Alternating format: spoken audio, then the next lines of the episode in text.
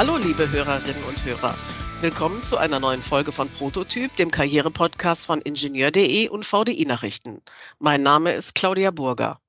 Ich bin jetzt auch nicht mehr die Jüngste und höre ständig das Stöhnen der Firmen hinsichtlich des Fachkräftemangels und die Kritik an der abschlagfreien Rente mit 63 Jahren sowie die Forderung, das Renteneintrittsalter nach hinten zu verschieben.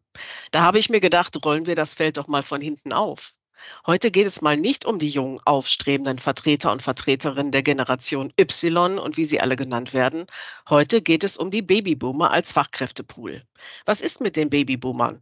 Können oder wollen die nicht in den Betrieben bleiben? Und was muss passieren, damit Menschen im fortgeschrittenen Alter dem Arbeitsmarkt weiterhin zur Verfügung stehen?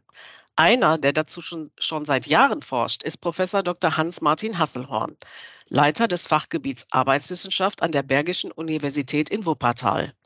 Gemeinsam mit anderen Forschenden führt der Arbeitsmediziner seit 2011 die LIDA-Studie durch. LIDA steht für Leben in der Arbeit. Darin gehen die Wissenschaftler der Frage nach, warum ältere Beschäftigte früher in Rente wollen und was Unternehmen tun können, um ihre doch wohl hoffentlich begehrten Best-Ager-Beschäftigten zu behalten. Ich freue mich sehr darüber, dass er heute Zeit für uns hat. Herzlich willkommen, Professor Dr. Hasselhorn. Ja, hallo, Frau Burger. Ähm, ich habe so überlegt, Babyboomer, vielleicht klären wir erstmal den Begriff. Ähm, was, wer ist das eigentlich und welche Gruppe betrifft dieser Begriff? Ja, der Begriff Babyboomer wird für geburtenstarke Jahrgänge äh, der, der in verschiedenen Ländern gebraucht. Und in Deutschland sind diese geburtenstarken Jahrgänge vor allem die äh, Personen, die von 1955 bis 1965 geboren sind. Mhm. Forschen Sie auch darüber hinaus? Na, wir haben jetzt in der letzten äh, Erhebung der LIDA-Studie, die Sie ja genannt haben, haben wir dann zum ersten Mal auch Personen hinzugezogen, die 1971 geboren sind. Die sind dann also etwas jünger. Uns mhm. interessieren natürlich äh, die Babyboomer, von denen jetzt ungefähr neun Millionen noch heute arbeiten, aber in den nächsten zehn Jahren dann aus dem Erwerbsleben ausgeschieden sein werden. Aber uns interessiert natürlich auch, ob das, was wir jetzt bei den Babyboomern finden, in Bezug auf die letzten Arbeitsjahre oder den Übergang in die Rente, ob das für die jüngeren Jahrgänge genauso gilt. Mhm. Ein spannendes Feld. Ja, und da sind wir im Thema Fachkräftemangel und Babyboomer. Das müsste ja eigentlich unheimlich gut passen. Aber von den zurzeit 57-Jährigen wollen aber gerade mal nur 9 Prozent bis zur Regelaltersgrenze arbeiten, hat ihre LIDA-Studie ja auch äh, herausgefunden. Äh, wie sieht es denn insgesamt aus und wie heißt das? Ist die Arbeitswelt eigentlich nur für Jüngere? Ja, das glaube ich nicht, dass die Arbeitswelt nur für Jüngere ist. Aber eine Sache ist klar, die allermeisten Babyboomer wollen tatsächlich nicht bis zur Regelaltersgrenze von 66 oder 67 Jahren arbeiten, so wie es heute aussieht. Das haben wir schon in den letzten LIDA-Erhebungen, also 2014 und 2018 gesehen. Und das hat sich tatsächlich auch gar nicht verändert. Also in der LIDA-Studie haben wir eben Angehörige der Babyboomer, und zwar die Generation 1959 geboren ist, die 1909, äh, 1965 geboren ist und eben auch, wie gesagt, die, die 1971 geboren sind, die haben wir ähm, befragt, insgesamt fast 9000 Personen in ganz Deutschland. Und zwar so, dass äh, die Ergebnisse dann auch wirklich repräsentativ für die sozialversicherungspflichtigen Beschäftigten sind. Und da zeigt sich ganz eindeutig, die allermeisten Babyboomer wollen vorzeitig aus dem Erwerbsleben aussteigen. Dieser Befund hat uns nicht überrascht, weil wir das eben auch aus den vorigen Wellen finden. Und was sich bestätigt ist, dass wir in Deutschland nach wie vor eine Kultur des Frühausstiegs haben. Mhm. Das heißt aber nicht, dass die Arbeit für die Menschen äh, nur für Jüngere, dass die heutige Arbeits, äh, Arbeit nur für jüngere Menschen geeignet ist. Die allermeisten äh, Personen, die wir befragen, insgesamt nämlich 75 Prozent, sagen, dass die Arbeit, die sie durchführen, ihnen sehr viel gibt. Das heißt, einerseits mögen sie tatsächlich ihre Arbeit, das, was sie tun, sie ziehen etwas aus ihrer Arbeit, aber was sie mhm. nicht so mögen, das ist die Erwerbstätigkeit.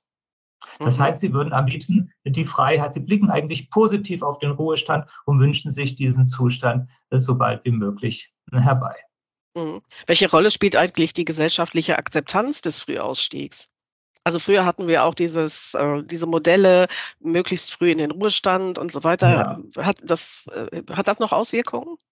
Ja, das, das gilt als eine der Erklärungen dafür, warum in Deutschland äh, diese Kultur des Frühausstiegs vorherrscht, wie es, die, die es ja in, anderen, in manchen anderen Ländern eben nicht so gibt. Und wir haben in Deutschland die enormen Frühverrentungsprogramme der, der, der 90er Jahre gehabt, die, mhm. natürlich, die natürlich Erwartungen prägen. Und wenn ich sehe, mit welchem Alter meine Eltern oder mein Vater oder auch mein Umfeld in die Rente gegangen ist in den 90er Jahren, dann, dann lebe ich natürlich mit der Erwartung, dass es bei mir ähnlich sein wird. Und dann kommt die Enttäuschung für manche, dass es eben tatsächlich nicht so ist und dass sie länger arbeiten müssen als gedacht.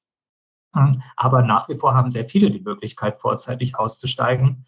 Und mein Eindruck aufgrund unserer Daten, aber auch der Daten der Rentenversicherung ist der, dass sobald sich eine Tür auftut, die allermeisten dann auch diese Tür in die Rente nutzen.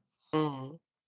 Die Arbeitswelt hat sich ja wahnsinnig verändert in den letzten Jahren. Ähm, welche Rolle spielen eigentlich hier neue Technologien, also die Digitalisierung, dann jetzt ChatGPT, KI? Äh, ist das für ältere Arbeitnehmer und Arbeitnehmerinnen Fluch und Segen? Wie würden Sie das einsortieren? Ja, das, vielleicht ist die Formulierung Fluch und Segen ganz gut. Also nicht alle sind, nicht alle sind mit diesen, äh, mit den Auswirkungen vom KI bei der Arbeit so betroffen, dass, dass die Arbeit sich dadurch, oder sind überhaupt betroffen, oder aber auch so, dass die Arbeit hm, dadurch ähm, erschwert wird. Die, die, was, was äh, die Digitalisierung angeht, wenn wir die mal nehmen, so ist es so, dass nach unseren Ergebnissen durchaus die allermeisten eben mit irgendwelchen Formen der Digitalisierung bei der Arbeit zu tun haben. Also weniger als 10, bei, bei weniger als 10 Prozent ist das gar nicht der Fall. Und es ist nicht so, dass das Ausmaß der, der, der Arbeit mit digitalisierten Instrumenten oder äh, Programmen ähm, die Menschen belastet, sondern es belastet sie dann, wenn, äh, wenn die Arbeit sich dadurch verdichtet, wenn man also immer, immer mehr Arbeit hat und auch wenn man keine gute Unterstützung am Arbeitsplatz hat, was die digitalen äh, Techniken und, und Programme angeht. Ähm, das, da gehe ich aber davon aus, dass das bei anderen Altersgruppen genauso sein wird. Ähm, wenn man andere Studien hinzuzieht, die wirklich die gesamte Altersspanne untersuchen, wir untersuchen ja nur die, die Älteren in Anführungsstrichen, mhm. Dann zeigt sich eigentlich, dass diejenigen, die besonders gestresst sind infolge der, der Digitalisierung, das sind eigentlich mehr die Menschen, die in der Rush-Hour des Lebens sind, die also gleichzeitig Kinder aufziehen, die Familie haben und eben diese Mehrfachbelastung Arbeit und, und Familie. Und da kommt, wenn die Digitalisierung da eben noch als ein Instrument oder als ein Element der Arbeit hinzukommt, dass die Arbeit intensiviert, ähm, mhm. dann, ja, dann ist es ähm, noch schädlich. Aber ich habe, ich habe dann lange geglaubt, dass äh, Digitalisierung und auch vor allem, dass die digitale Technik äh, den, den älteren Menschen Angst macht, dass, dass es nicht so sei. Aber inzwischen bin ich da anderer Meinung. Es gibt, es ist durchaus so, dass, dass äh, so manche ältere Beschäftigte sagen, ähm, ich habe keine Lust mehr, mich jetzt auf neue Technologien einzustellen und ich glaube, es wird Zeit zu gehen. Mhm. Also doch ein wichtiger Faktor. Es, ja, es ist ein Faktor. Es ist ein Faktor. Ähm, und, und äh, wenn im Gegensatz zu jüngeren Menschen, ähm, die, die sagen, das und das stört mich bei der Arbeit, ist zum Beispiel Menschen, die sehr viel mit anderen Menschen arbeiten. Ich habe das mal analysiert. Also in der Pflege ist es etwas mehr als bei anderen Gruppen oder, oder auch bei, bei Lehrern, Realschullehrern ist es etwas mehr so als in anderen Berufsgruppen, dass die, dass die Leute sich ähm, gestresst fühlen durch, ähm, durch äh, digitale Techniken etwas mehr. Ich würde nicht sagen, dass diese Professionen sich grundsätzlich gestresst fühlen durch äh, Digitalisierung, aber es sind etwas mehr Personen in diesem Bereich, die, haben halt angefangen zu arbeiten, weil sie mit Menschen arbeiten wollen und dann auf einmal erleben sie sich da in einer Rolle, dass sie eben mit digitaler Technologie arbeiten müssen und merken, das gefällt mir nicht. Das kann aber auch Jüngeren passieren und ich, der Unterschied aber bei den Älteren ist, die Älteren denken dann nicht, wie kann ich meine Arbeit ändern oder wie kann ich vielleicht die Arbeit sogar wechseln, das kommt ja auch oft vor, sondern die denken dann, die Älteren ähm, haben dann eben diese Option, ähm, die denken dann darüber nach, wie kann ich diese Arbeit verlassen, wie kann ich aus der Arbeit aussteigen. Mhm. Sie haben gerade gesagt, äh, das kommt auch oft vor, dass Ältere wechseln. Das interessiert ja. mich jetzt. Äh, das ist gar nicht so selten, ja. dass man mit über 50 oder in, in dieser Altersklasse nochmal den Arbeitsplatz nee. wechselt.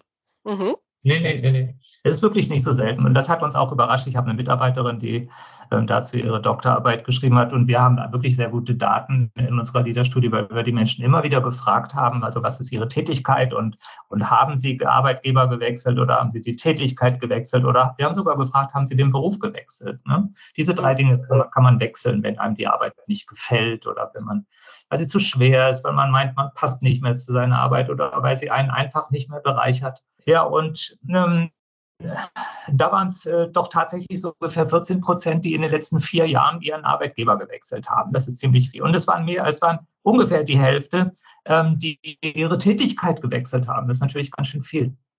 Ja, das und, ja, äh, ja, und ungefähr 10 Prozent haben gesagt, dass sie ihren Beruf gewechselt haben. Die haben dann nicht, nicht eine neue Qualifikation gemacht, aber sie machen etwas beruflich, eine ganz andere Form von beruflicher Tätigkeit.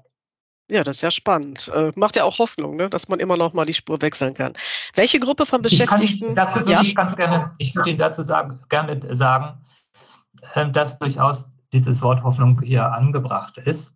Und zwar haben wir gefunden, ähm, dass diejenigen, die wechseln und vor allem die, die den Arbeitgeber wechseln, und zwar ob nun freiwillig oder unfreiwillig, die also, die also von einem Arbeitgeber zu einem anderen gewechselt sind, bei mhm. denen verbessern sich die Arbeits, äh, nicht nur die Arbeitsbedingungen verbessern sich drastisch, äh, sondern auch Gesundheit und, und Arbeitsfähigkeit und auch die Vereinbarkeit von Arbeit und Beruf.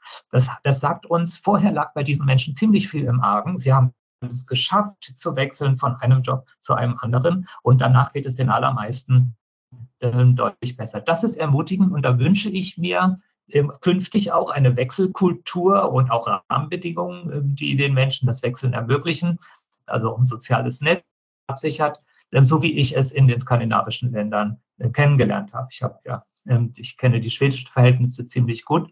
Mhm. Und dort ist der berufliche Wechsel im höheren Erwerbsalter schon seit langem eine Selbstverständlichkeit.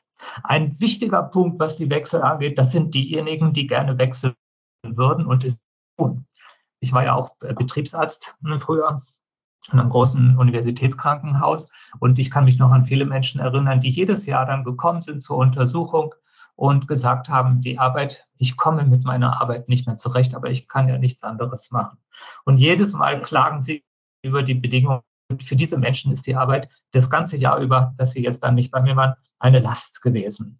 Und, und, und für diese Menschen sieht es nicht gut aus. Also Menschen, das, die, das zeigen unsere Daten auch eindeutig. Wer Wer also gerne möchte, wechseln möchte und sich nicht traut und, oder, oder nicht den Mut hat um, zu wechseln oder, oder einfach aus anderen Gründen nicht wechseln kann, der, dem geht es schlecht und dem geht es auch dann später noch deutlich schlechter. Das ist also eine große Risiko. Die werden in der Wissenschaft als Reluctant Stayers, als die, als die Verbleiber, als die widerwilligen Verbleiber, gezwungenen Verbleiber bezeichnet. Also das ist äh, eine äh, große Gruppe, auf die man achten sollte, auch im Betrieb übrigens.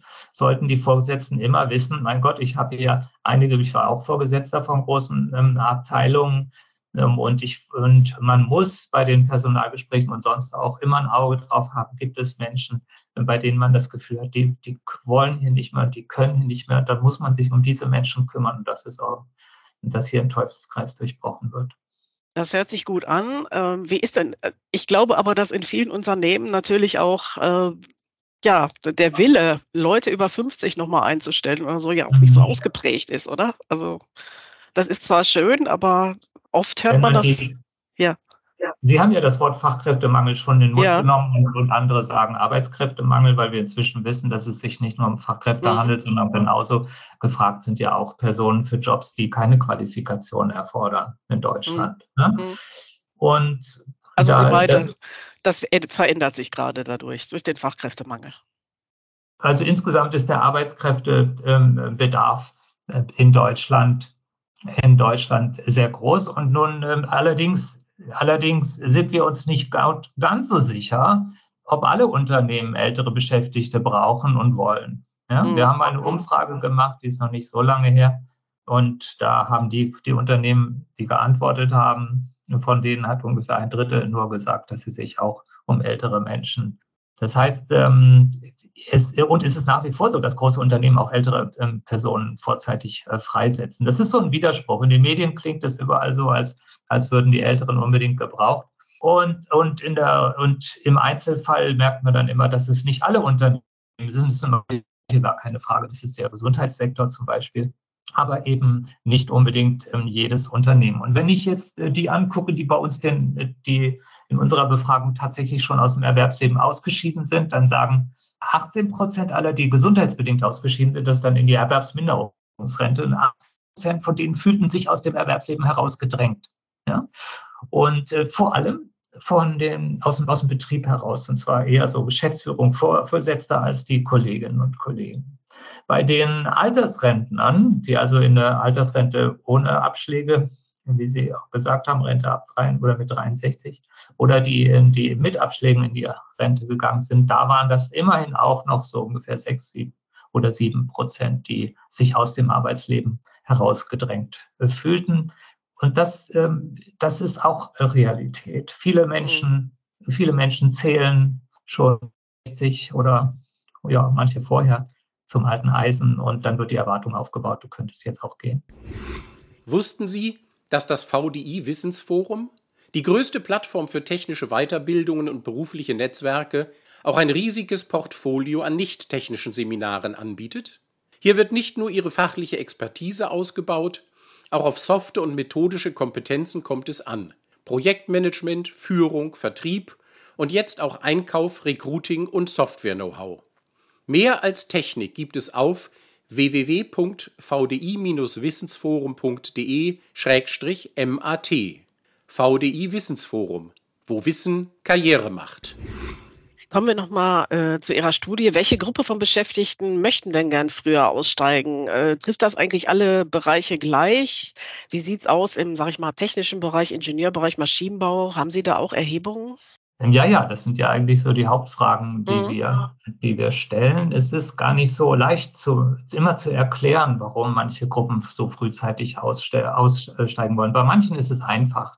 Ja, wenn man also fragt, wann würden Sie gerne aus dem Erwerbsleben ausscheiden, Krankenpflege, ein, ein, ein Bereich, der, der besonders früh aussteigen möchte. Und die Krankengymnastik übrigens, die, das ist ein Bereich, der besonders spät aussteigen möchte, laut unserer Studie. Es sind, es sind die, die schwer körperlich arbeiten, wobei das auch eben in der Krankengymnastik dann der Fall ist. Geschäftsführer wollen auch sehr früh aussteigen. Das muss mir mal jemand erklären. Mhm. Ähm, warum das so ist. Und dann, also aber auch die Jobs, die schwer körperlich arbeiten. Ne, das ist, das, da ist ja auch eine gewisse Logik ähm, ähm, dahinter. Auch, ähm, auch Reinigungskräfte, aber jetzt in der letzten Welle sind die Reinigungsliegen die ein bisschen weiter hinten. Wir müssen auch bedenken, dass wenn man mir die Frage stellt, wie lange willst du eigentlich arbeiten? Und wenn es dann Menschen gibt, die einfach die Arbeit brauchen, um zu überleben, bei denen ein Austritt aus dem Erwerbsleben eigentlich der Ruin wäre, der eine existenzielle Bedrohung wäre. Weil dies, diese Menschen antworten, und das können wir gut zeigen, diese Menschen antworten auf diese Frage, ich möchte lange arbeiten, ja, ich möchte bis 65, 66 oder 67 arbeiten, ne, während mhm. der Durchschnitt so ungefähr bis 63 oder, oder 62 arbeiten möchte. Und und so gibt es ganz viele verschiedene Einflussfaktoren, ähm, die eben so diese Frage hm, beantworten oder ähm, oder die die Frage erklären, äh, wie die Menschen auf diese Fragen. Dann haben wir noch eine andere Frage gestellt, und das ist die Frage, wie lange kannst du arbeiten? Das ist dann wiederum eindeutiger. Das sind es die, also die, die gerade die letztgenannten, die also wirklich die Arbeit dringend brauchen, existenziell, das sind ja häufig niedrig bezahlte Jobs, die sind häufig verbunden mit viel körperlicher Tätigkeit. Ähm, und oder auch schwerer körperlicher Tätigkeit, die sind häufig verbunden mit anderen Risiken, Gesundheitsrisiken in der, oder auch ähm, ähm Arbeits- äh, und un, unterbrochene Arbeitskarrieren, sodass sie gar nicht viele Rentenpunkt haben.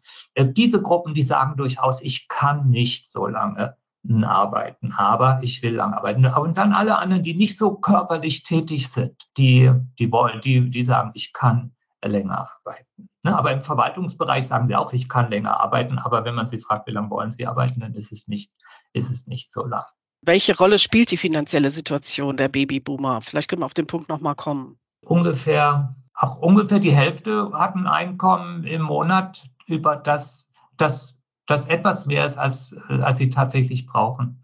Es sind dann so wenige, so ungefähr sieben Prozent, die sagen, ich habe viel weniger ähm, oder habe viel weniger Einkünfte im Monat, als ich zu meinem Leben brauche. Aber wenn wir jetzt in andere Gruppen gehen, wie beispielsweise und dann hier in die Reinigungskräfte, da ist dann diese Zahl, ich liegt sie ungefähr so bei, bei 20 oder 25 Prozent. Da sind es also, also, also die Durchschnittswerte kaschieren immer, kaschieren immer, dass es viele Gruppen gibt, denen es nicht so gut geht wie, der, wie dem Durchschnitt oder es gibt natürlich auch immer Gruppen, denen es, halt, denen es viel, viel besser geht mhm. als dem Durchschnitt. Ne? Also insgesamt so pari pari. Die Hälfte, die Hälfte hat ein gutes. Und genau das Gleiche gilt auch für die Frage, für die Antwort auf die Frage, können Sie es sich leisten, vorzeitig in den Ruhestand zu gehen? Mhm. 52 Prozent sagen, ja, ja, das kann ich mir leisten. Manche sagen sogar, das kann ich mir sehr gut leisten. Und dann, und aber die anderen 38, äh, die anderen 48 Prozent sagen, nö, ich kann es mir nicht leisten oder ich kann es mir überhaupt nicht leisten. Und die mhm. werden, also gerade die letzte, letztgenannten, die werden auch länger arbeiten. Viele von denen sagen, ich kann mir gar nicht vorstellen, jemals nicht zu arbeiten.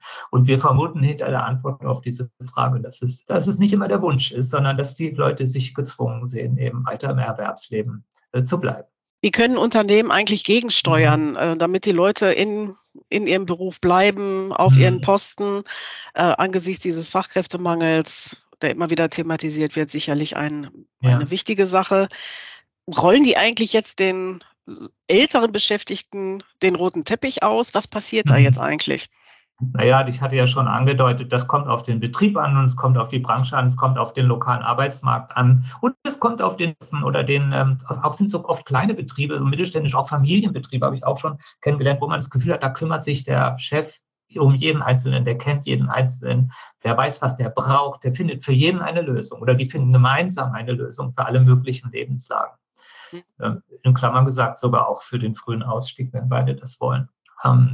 Aber ähm, wenn meine Ratschläge, was Unternehmen angeht, das sind, sind die folgenden. Der erste ist, und das zeigen unsere Ergebnisse, bitte versucht zu vermeiden, dass ältere Menschen noch schwere körperliche Arbeit tun. Ich weiß, dass das jetzt Realität blöd klingt oder gerade in der Pflege beispielsweise oder auch in, in der Reinigung. Ja.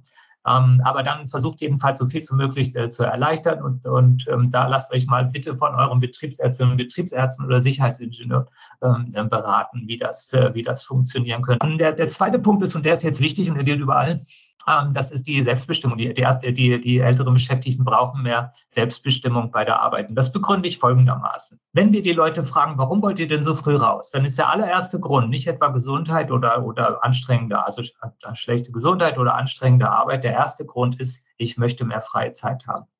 Und der zweite Grund ist, irgendwann muss Schluss sein. Ja, also der erste heißt freie Zeit, heißt mehr Selbstbestimmung. Der zweite Grund heißt, ich habe nach so vielen Jahren der Arbeit habe ich auch einen Anspruch auf, auf eine Rente, die mich, äh, die mich versorgt. Das sind die Hauptgründe. Dann kommt eben, ich habe, eine, ich habe dann eine finanzielle äh, Grenze erreicht, die, die es mir ermöglicht, ähm, in die Rente zu gehen zu diesem frühen Zeitpunkt.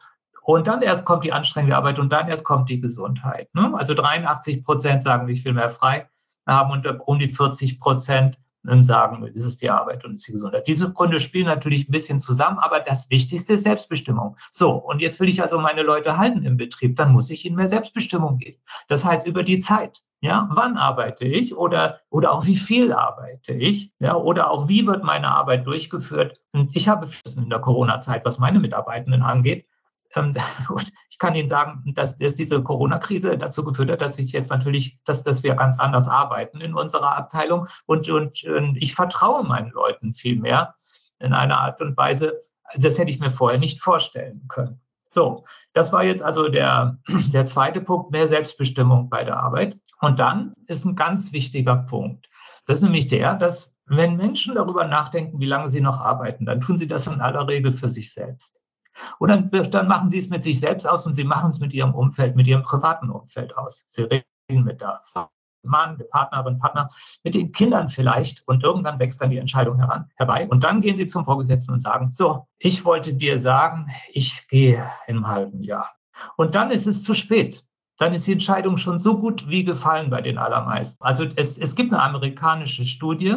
In der Leute, die vorzeitig aus dem Erwerbsleben ausgestiegen sind, eben ge gefragt wurden, was hätte dich denn ge länger gehalten im Betrieb? Und dann, äh, da war die Antwort drauf, wenn mein Vorgesetzter mir gesagt hätte, wir brauchen dich. Und dann war so die Nachfrage, wann hätte es oder dir es denn sagen sollen? Und dann war so die Antwort, vor zwei Jahren. Ne? Also nicht, nicht kurz vorher, bevor man mhm. geht, sondern, sondern vor zwei Jahren. Und ähm, nun, also dieser Umstand, dass man das alles, dass man glaubt, man müsste diese, diese Frage, wie lange ich arbeite, so mit sich selbst ausmachen und der Umstand, dass, dass man nicht zu spät sein darf, äh, wenn es darum geht, ältere Menschen äh, zu halten, der hat mich immer mehr dazu gebracht, wir brauchen regelmäßige Gespräche über die letzten Arbeitsjahre.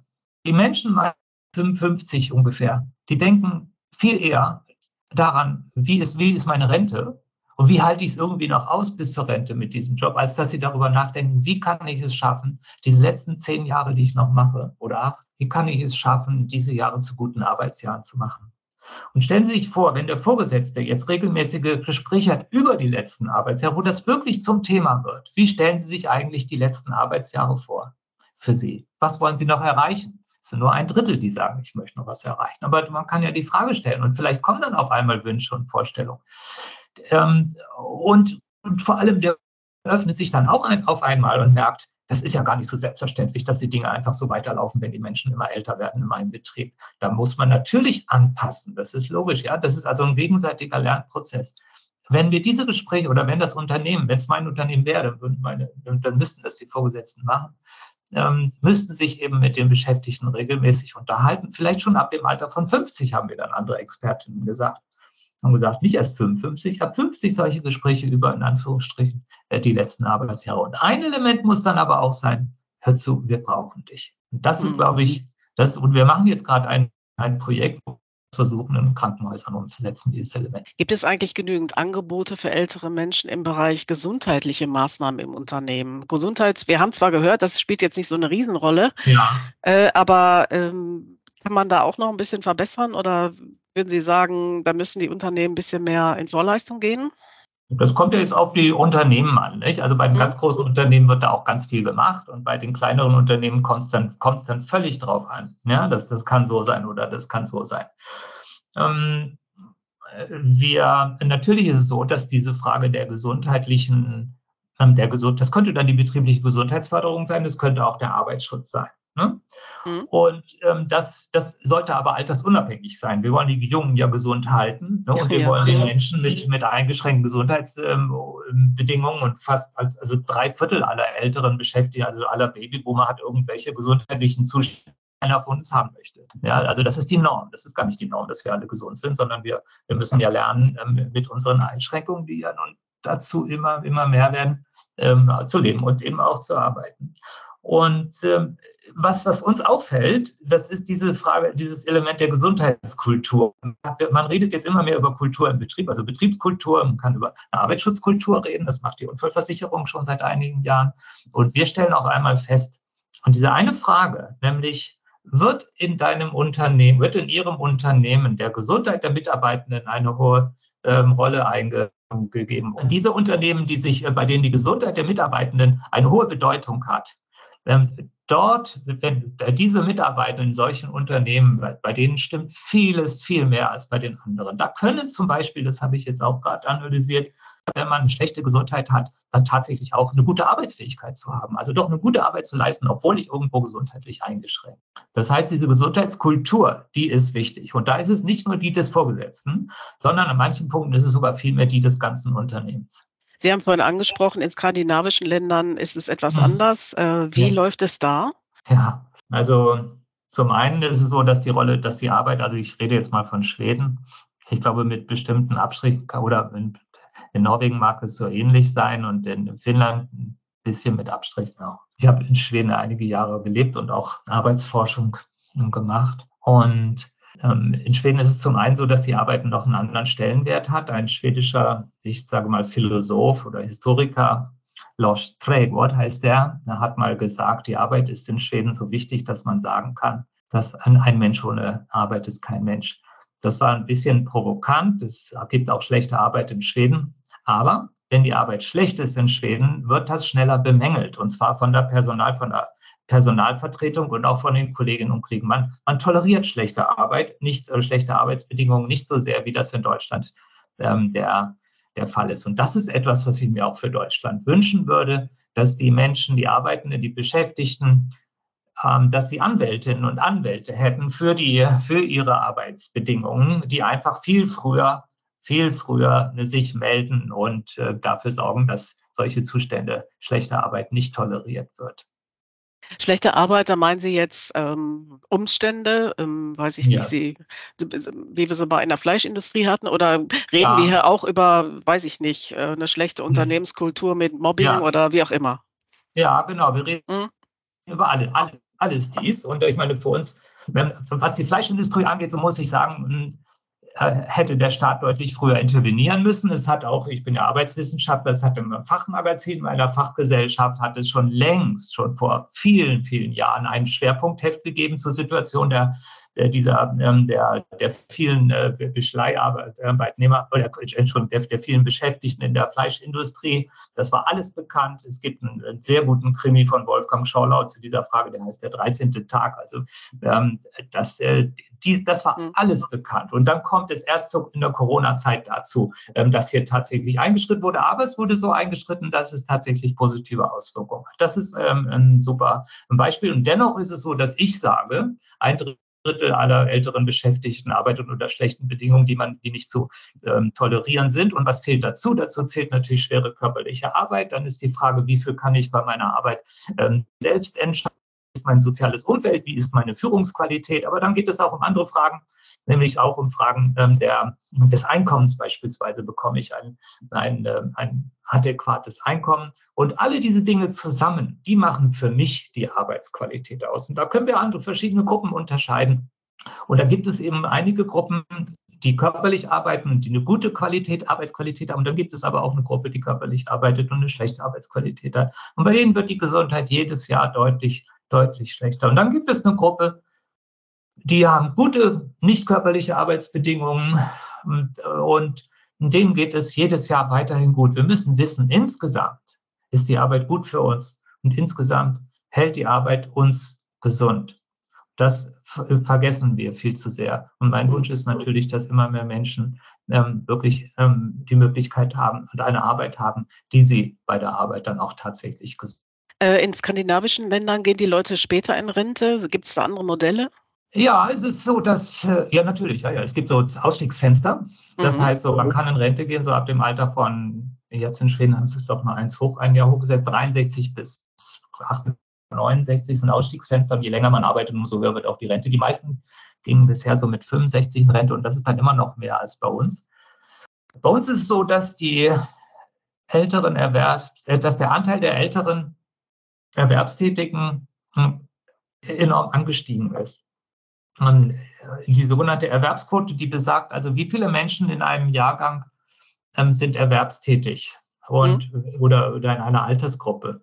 Und das ist jetzt also bei den, bei den 55 bis 65-Jährigen ist das hochgeschnellt in den letzten 20 Jahren in Deutschland auf über 70 Prozent. Das ist sehr viel oder klingt, und damit sind wir in, in Europa eines der führenden Ländern hinter den skandinavischen Ländern.